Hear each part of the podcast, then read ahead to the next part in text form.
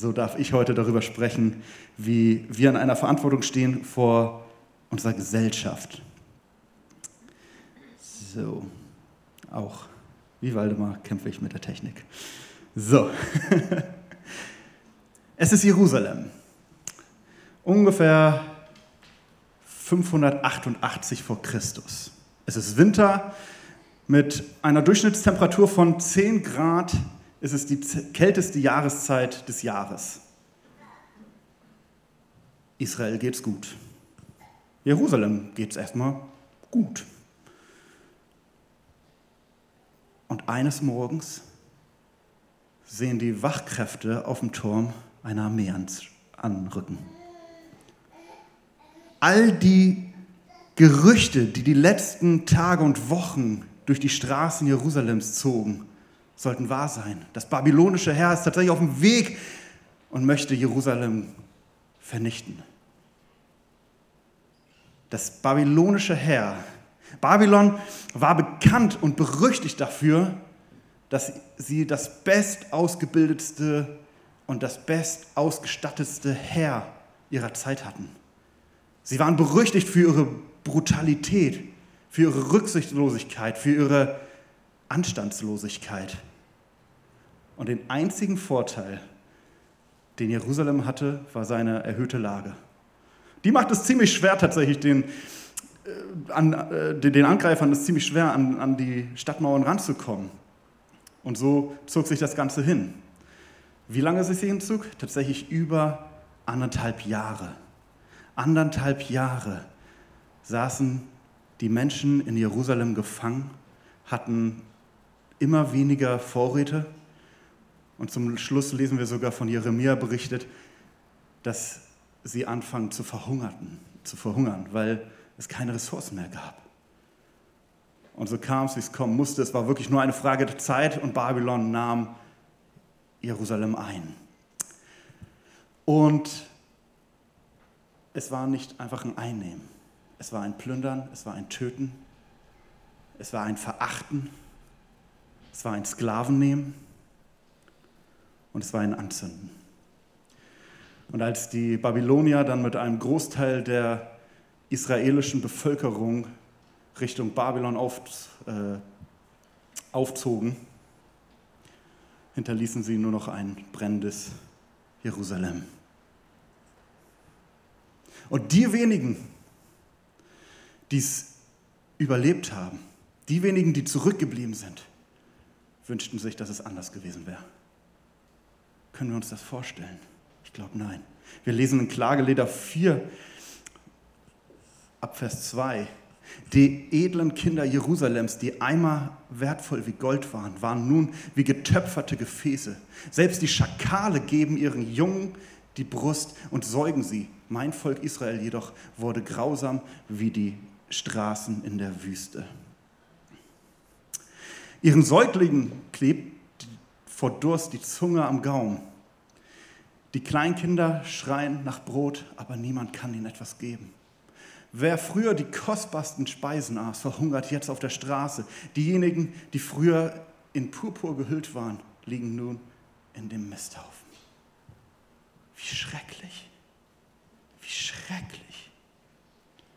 Aber da endet es nicht.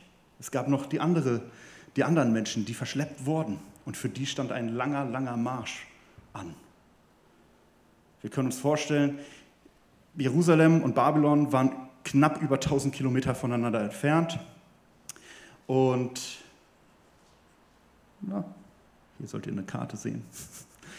Waren knapp 1000 Kilometer voneinander entfernt, bisschen mehr.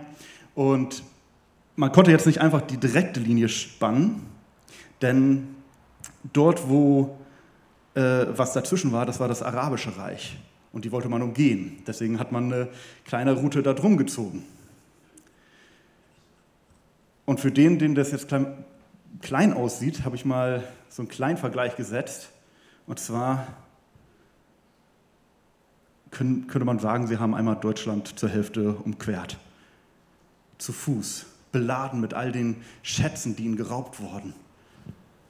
Beladen mit Vorräten, die die Babylonier ihnen vorenthalten werden. Und so kamen sie an, total erschöpft, total niedergeschlagen. Man kann sich nur vorstellen, was für Geschichten sie sich erzählt haben. Das ist alles genauso wie damals, als unser Volk in Israel versklavt war. Wie schrecklich. Hoffentlich dauert es nicht wieder so lange, bis Gott uns da rausführt. Hoffentlich hat es schnell ein Ende.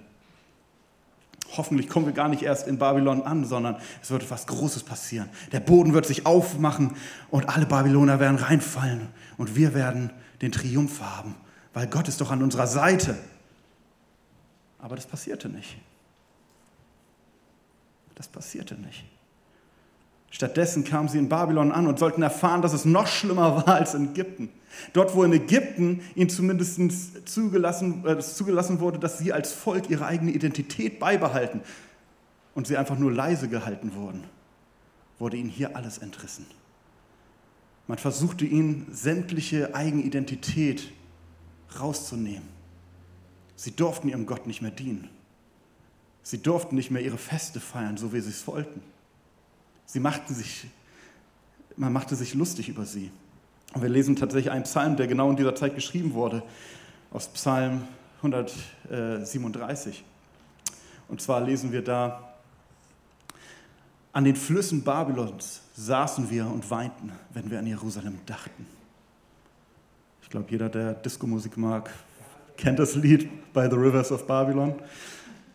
Das kommt genau daher. An die Äste der Weiden hängten wir unsere Hafen, denn die uns gefangen hielten, wollten, dass wir singen und die uns peinigten, wollten Freudenlieder hören. Singt doch eins der Lieder von Jerusalem. Doch wie könnten wir, äh, doch wie können wir in einem fremden Land die Lieder des Herrn anstimmen? Wenn ich dich jemals vergesse, Jerusalem, soll meine rechte Hand gelähmt werden. Meine Zunge soll mir am Gaum kleben, wenn ich nicht mehr an dich denke, wenn Jerusalem nicht mehr meine höchste Freude ist. Herr, denk doch daran, was die Edomiter an diesem Tag taten, als die babylonischen Heere Jerusalems, äh, Jerusalem eroberten. Sie schrien, zerstört es, macht es dem Erdboden gleich. Oh, was für eine Verzweiflung. Was für eine Dramatik. Was für eine Sehnsucht nach dem eigenen Land, nach den eigenen Traditionen, nach allem, was einen ausgemacht hat. Können wir das irgendwie verstehen? Können wir irgendwie verstehen, wie es ihnen gegangen sein muss? Können wir es irgendwie verstehen, wie groß die Ungerechtigkeit gewesen ist?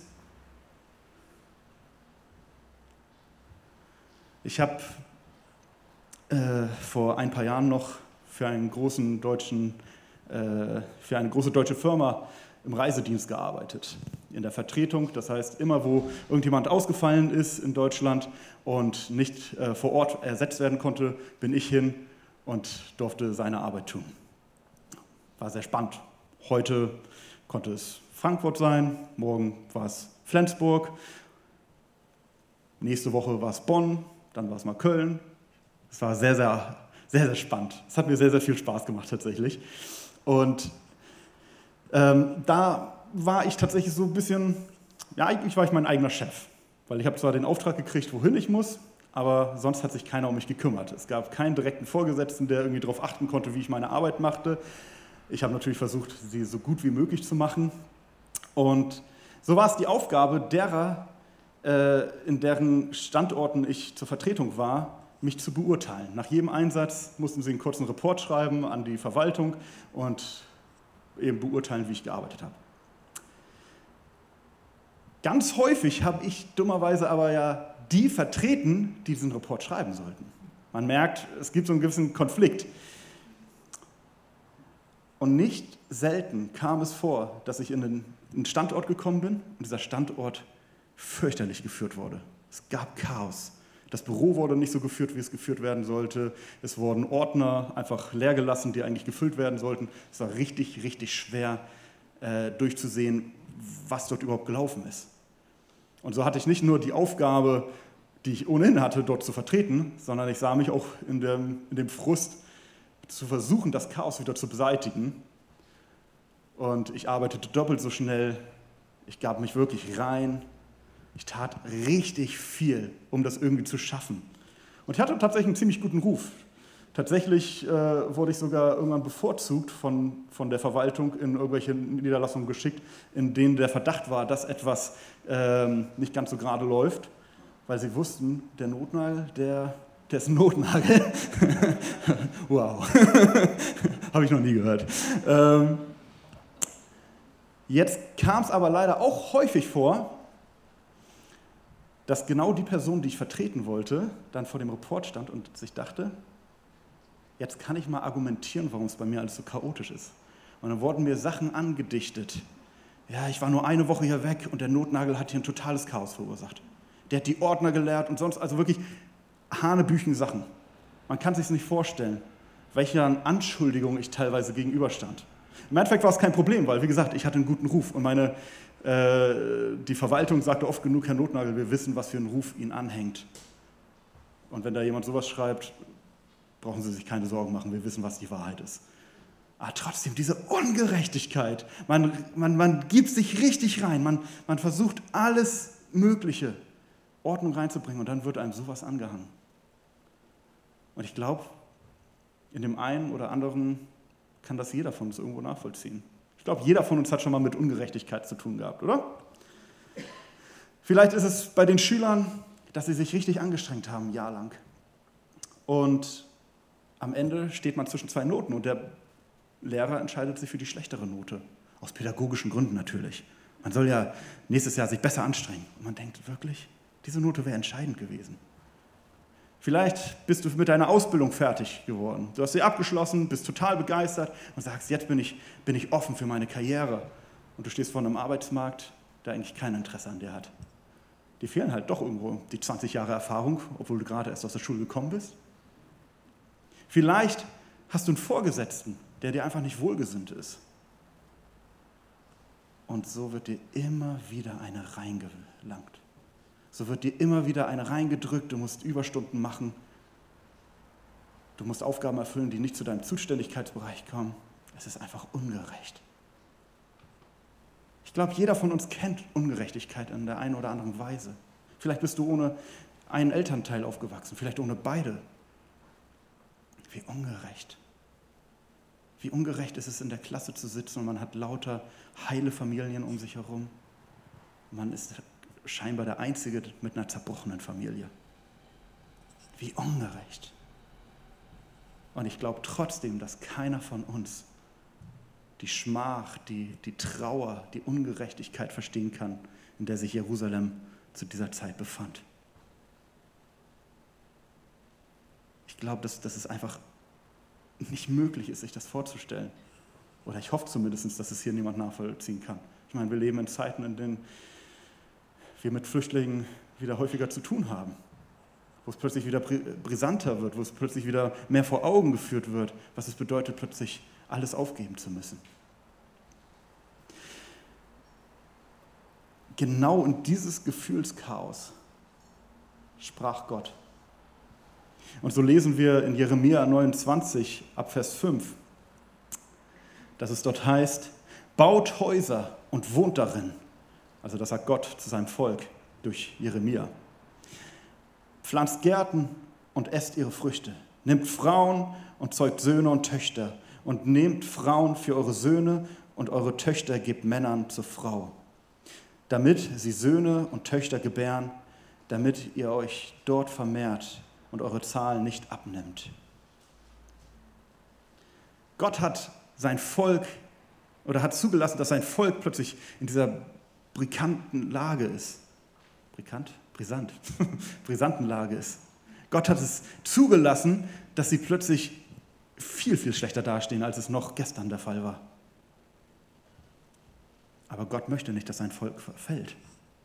Was die Israeliten zu der Zeit noch nicht wussten, war, dass vor ihnen Jahrzehnte liegen werden. Dass es über ein halbes Jahrhundert dauern würde, bis sie wieder rauskommen würden aus Babylon, zurück in ihre geliebte Stadt. Und jetzt kommen wir zu dem Vers, um den es heute gehen soll. Und zwar Vers 7. Und sucht den Frieden der Stadt, in die ich euch weggeführt habe. Und betet für sie zum Herrn, denn in ihrem Frieden werdet ihr Frieden haben. Kennt jeder von uns, nicht? Den Vers? Sucht den Frieden der Stadt? Ist das, ist das nachzuvollziehen? Nein. Gott, was ist falsch mit dir? Du müsstest doch jetzt kommen mit deinem Feuerregen. Du müsstest doch alle platt machen. Aber den, den, es ist schön, dass, dass du möchtest, dass es uns gut geht und dass es uns auch gut geht dort, wo wir uns gerade befinden. Aber dann noch die segnen, für die Gutes wollen, die uns gehasst haben? Ist das nachvollziehbar? Nein, es ist, es ist nicht nachvollziehbar. Und das Absurde ist ja, dass, dass hier noch nicht mal die Rede ist von einfach nur Frieden. Das Wort, was ja hier verwendet wird, ist das Wort Shalom. Und das Wort Shalom steht für so viel mehr. Es steht für Frieden, für Wohlstand, für Sicherheit, Vollständigkeit, Wohlbefinden, Einheit, Gesundheit und Freude und noch so viel mehr. Das ist, das ist skandalös, jemandem das zu wünschen, der einem sowas angetan hat. Tatsächlich ist es so, dass, dass wir für das Wort Shalom, weil es so viele Bedeutungen hat, weil es so schwerwiegend ist, wir einfach nichts finden können. Und so war es bei Luther zum Beispiel, dass er einfach aus Ermangelung eines besseren Wortes es umschrieben hat und einfach gesagt hat, suchet der Stadt Bestes. Im Endeffekt hat, hat Gott zu, zu seinem Volk gesagt, tut so, als wenn sie eure besten Freunde wären und wünscht ihnen das Beste, was du deinem besten Freund wünschen würdest. Ja, ich spreche von denen, die, die, deine, die dein Haus abgefackelt haben. Ich spreche von denen, die deine Kinder umgebracht haben. Ja, ich spreche von denen, die keinen Stein auf dem anderen haben stehen lassen. Wünscht ihnen das Beste und setzt euch dafür ein. Autsch. Das ist, das ist hart. Ich, ich finde das hart. Ich glaube schon, dass das die Israeliten herausgefordert hat. Und ich glaube, dass uns auch der Vers heute herausfordern sollte. Sehen wir es mal anders. Wo, wo betrifft uns das heute? Jesus hat uns einen Auftrag gegeben, jeden einzelnen von uns, dem nachfolgt, ein Licht zu sein dort, wo er gesetzt ist. Der Grund, warum wir hier sitzen, ist nur, weil jemand anderes den Mund aufgemacht hat. Weil jemand anderes sein Glaube so wichtig war, dass er ihn laut gemacht hat. Jeder einzelne von uns.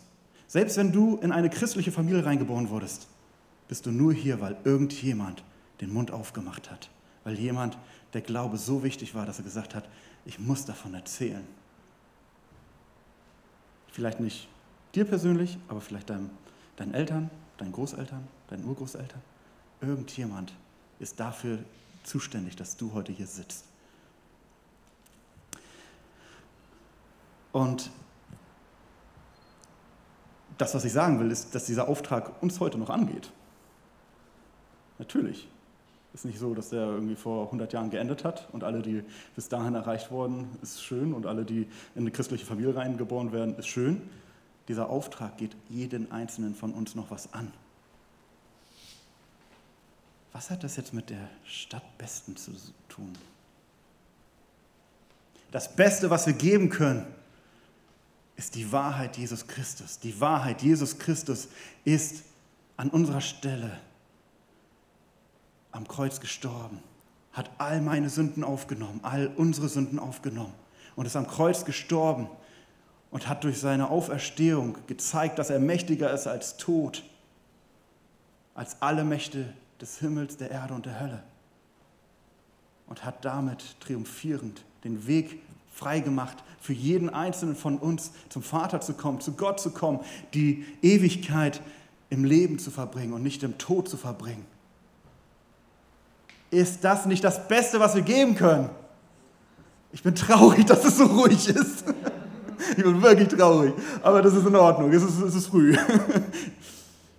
Was, was kann das bedeuten? Wie können, wir das, wie können wir das lebendig machen? Wie können wir das wahr machen im Alltag? Kleiner Tipp. Ich weiß nicht, wer es von euch mitgekriegt hat, aber es steht äh, eine Wahl an. Ich möchte nicht sagen, wen ihr wählen sollt. Definitiv nicht. Dafür bin ich nicht qualifiziert. Dafür ist keiner qualifiziert genug zu sagen, wen man wählen soll. Ich will euch nichts über Politik erzählen. Aber ich möchte mal, dass wir uns alle einen Moment Zeit nehmen und über die letzten Gespräche nachdenken, die wir zu dem Thema Wahl und Politik geführt haben. Habe ich da das Beste desjenigen gesucht, mit dem ich gesprochen habe? Oder war es mir wichtiger, meine Meinung durchzuboxen? Meine Meinung und nichts als meine Meinung. Was hat uns da gelenkt? Vielleicht gibt es hier den einen oder anderen, den das Thema Politik nicht so tangiert, so wie mich, und der sich da nicht so sehr sieht, aber der sofort plötzlich dran denken muss, oh je, die Gespräche, die ich montags bis freitags so mit meinen Kollegen, Kommilitonen, Schülern, Freunden, Familie, Bekannten führe, habe ich da wirklich das Beste des anderen gesucht? Oder habe ich da eher Zeit verbracht zu diskutieren, zu lamentieren, andere fertig zu machen? Habe ich negativ über andere geredet oder habe ich wirklich das Beste des anderen gesucht? Habe ich versucht, alles, was ich habe, an Segnung, die Gott mir gegeben hat, weiterzugeben? Und jetzt gibt es vielleicht den einen oder anderen, der sagt, ja, Andi, ist ja schön, dass du darüber sprichst, aber es fällt dir so leicht, darüber zu sprechen. Es fällt dir so leicht. Aber ich bin einfach nicht so gestrickt. Ich bin, ich bin doch, ich bin halt ein kritischer Typ. Ich bin halt, ich bin halt jemand, der die Fakten sieht. Das Leben ist nicht romantisch, das Leben ist Tragödie. Und das auszusprechen, das ist ja wichtig. Herzlichen Glückwunsch. Du kennst dein nächstes Projekt. Mir fällt es definitiv nicht leicht. Ich muss mich immer wieder und immer wieder und immer wieder und immer wieder auf meine Zunge beißen. Und tatsächlich fängt es noch nicht mal beim nächsten an, es fängt schon bei dem an, was ich über mich selbst sage. Das fängt bei dem an, dass ich das kleinrede, was Gott erhöht hat durch sein, sein, sein, sein Geschenk, das er Jesus geschenkt hat. Und dass ich anfange, mich selbst klein zu machen. Und dass ich das klein mache, was, was Gott mir gegeben hat. Und dass ich das klein, damit alles klein mache, womit ich in Verbindung stehe. Und damit auch klein mache, mit wem ich in Verbindung stehe. Und praktisch konträr zu dem stehe, was Gott uns gegeben hat. Und das jetzt nicht, weil ich es bin, sondern ich glaube, das, das trifft hier jeden Einzelnen. Jeder Einzelne. Überleg mal, was für ein Bild gibst du dir weiter über dich selbst? Was für ein Bild gibst du anderen weiter über dich selbst? Was für ein Bild gibst du anderen weiter über einen anderen? Bist du wirklich darauf konzentriert, das Beste weiterzugeben, was du hast? Und das Beste ist Jesus. Und das kommt wirklich nicht von ungefähr. Das kommt wirklich nicht von ungefähr, weil ich habe genügend Gespräche so in den letzten Jahren geführt über Politik Entschuldigung. Ich habe genügend Gespräche geführt und ich bin schockiert, was, was für Aussagen teilweise kommen von Brüdern und Schwestern, wohin sie manche Parteien hinwünschen. Was für Aussagen kommen. Ja, wenn du wirklich ein Christ bist, dann kannst du dir ja nicht wählen. Wenn du Gott wirklich liebst, dann. naja, Gott wird dich schon korrigieren. Das kommt nicht von ungefähr. Und wie gesagt, vielleicht ist es bei dir nicht Politik, aber Überleg mal, was für Themen es bei dir sind, die dich triggern und die, die dich daran hindern, einfach zu sagen, weißt du was, ich habe eine gute Botschaft. Gott ist da für dich. Gott liebt dich. Und Gott ist eine Bereicherung für jedermann. Egal, wo du stehst im Leben, egal, wie viel du hast im Leben oder wie wenig du hast im Leben, für dich ist Gott eine Bereicherung. Okay, Andi, schön, danke, mhm, gut, gehört, super. Aber was kann ich denn tun? Gut, dass du fragst. Danke. Ich habe euch einfach mal drei Punkte mitgebracht. Das erste ist beten. Sollte nicht überraschend sein. Ne? Lasst uns anfangen, mehr zu beten. Lasst uns anfangen, über jeden zu beten, mit dem wir im Kontakt stehen. Zu jedem Treffen mit Freunden, zu dem du fährst, zu sagen, oh Gott, ich lege dir dieses Treffen hin. Sei du gegenwärtig, sei du der Mittelpunkt. Egal, ob er, ob sie dich kennt oder nicht, sei du der Mittelpunkt dieses Gesprächs. Jede Veranstaltung, die anliegt, jede Wahl, die ansteht, lasst uns beten, lasst uns nicht aufhören zu beten. Und lasst uns, wenn wir schon beim Beten sind, lasst uns segnen. Ich kann mit Fug und Recht sagen, und damit verspreche ich euch, gebe ich euch keinen Hinweis, wen ich wähle. Gott segne Angela Merkel, Gott segne Söder, Gott segne Baerbock, segne sie. Egal ob rankommt, wen, wen ich mir wünsche oder nicht, segne sie. Segne diese Menschen, die an die Macht kommen, dass sie in der Lage sind, dieses Land zu regieren. Berühre sie bei den Entscheidungen, die sie treffen müssen, Gott. Berühre sie dort, dass sie, dass sie die weisen Entscheidungen treffen. Dass sie nicht gelenkt sind von Korruption, nicht von Eigen, Eigenbildern, sondern dass sie gelenkt sind von deinem Wort. Du kannst das machen. Lasst uns segnen. Und lasst uns lieben. Was bedeutet das? Lasst uns lieben. Das bedeutet, lasst das, was unser Herz ausdrückt, die Liebe, die Gott uns gegeben hat, lasst die reflektieren in die Gesellschaft. Bei allem, was wir tun. Sag mal, warum hilfst du mir eigentlich? Weil ich dich liebe. Sag mal, warum bist du eigentlich so gut gelaunt heute Morgen? Weil ich mich entschieden habe, gut gelaunt zu sein für dich, weil ich dich liebe. Sag mal, warum, warum bist du so? Weil ich dich liebe. Wir müssen es nicht sagen. Ich glaube, die beste Liebe ist die Liebe, die gar nicht angesprochen werden muss, weil sie spürbar ist. Ich kann meiner Frau noch so oft sagen, wie sehr ich sie liebe. Wenn meine Handlung das nicht reflektiert, dann wird sie auch noch häufig fragen. Aber wenn meine Handlung es reflektiert, wenn mein Alltag es widerspiegelt, wie sehr ich mich über meine Frau Freude, freue, dann gibt es da wenig Zweifel dran. Lasst uns lieben, lasst uns beten, lasst uns segnen, lasst uns lieben, lasst uns beten, lasst uns segnen, lasst uns lieben, lasst uns beten, lasst uns segnen, lasst uns lieben, lasst uns beten, lasst uns segnen. Ich sage das so lange, bis ihr es alle verstanden habt. So hebt bitte die Hände, bis ihr es getan habt. Super. es ist wichtig, weil ich glaube, dass wir eine Verantwortung haben vor unserer Gesellschaft, und das kommt nicht von mir, das kommt aus der Bibel, da bin ich ganz dankbar, ich muss es mir nicht ausdenken. Gott hat uns eine Verantwortung gegeben für diese Gesellschaft, indem er gesagt hat, geht hinaus in alle Welt, erzählt das Evangelium, macht zu Jüngern, taufet.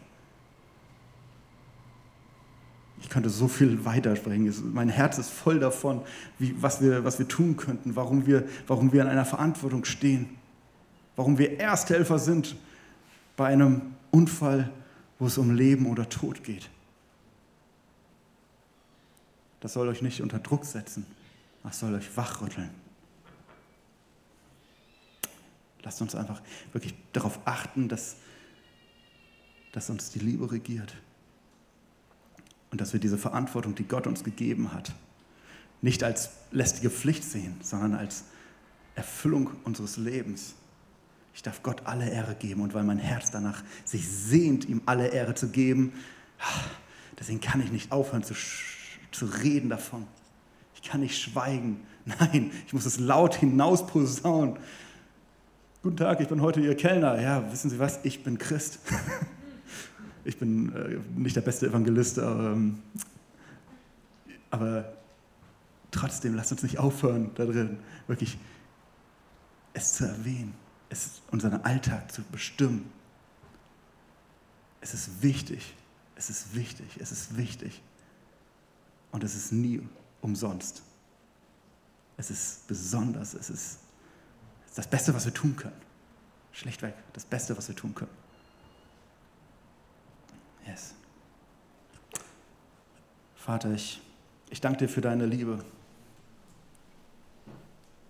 Ich danke dir dafür, dass du uns in Verantwortung setzt, wie ich ganz am Anfang gesagt habe, dass du uns in der Verantwortung setzt, bedeutet nur, dass du uns zutraust, dass wir mit dieser Verantwortung umgehen können. Und wir wollen treu sein der Verantwortung. Wir wollen treu sein, dass, ja, dass, dass wir dir einfach nachfolgen. Dass wir uns nicht dafür schämen, was du uns Gutes getan hast, sondern dass wir es aussprechen. Dass das, was wir im Alltag tun, das reflektieren, wie du uns ja, bereichert hast. Vater, ich danke dir dafür, dass du uns Gnade geschenkt hast. Und ich bitte dich darum, dass du uns gnädig sein lässt. Dass du uns gnädig sein lässt im Umgang mit den Menschen, mit denen wir tagtäglich zu tun haben.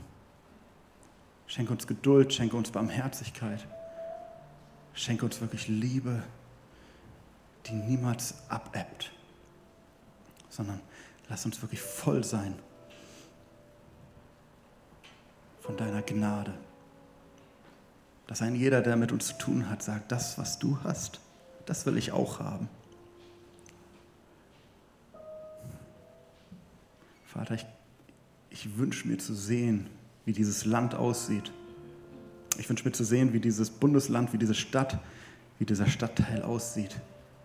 Wenn wir erkennen, dass es wirklich darum geht, deinen Namen groß zu machen. Dass ich meine Meinung zurückstelle und dass es darum geht, dich groß zu machen. Vater, schenk uns wirklich die Gnade, mit anderen so umzugehen, wie du mit uns umgegangen bist. Schenk uns den Blick auf anderes, so wie du auf uns blickst. Vater, ich danke dir einfach für deine, für deine Liebe. Und ich bitte dich darum, dass du uns Träger sein lässt deiner Liebe in alle Ecken der Gesellschaft. Und wenn wir schon dabei sind, Gott segne die Bundestagswahl. Ich danke dir dafür, dass egal wie kontrovers alles ist, egal wie wankelmütig die Meinungen sind, du bist beständig. Ich danke dir dafür. Segne jeden Einzelnen beim Wählen, segne jeden Einzelnen, der gewählt wird. Segne die Politik, segne die Politiker in ihr. Segne du dieses Land. Vater, ich danke dir für deine Liebe. Du bist hoch erhoben. Amen.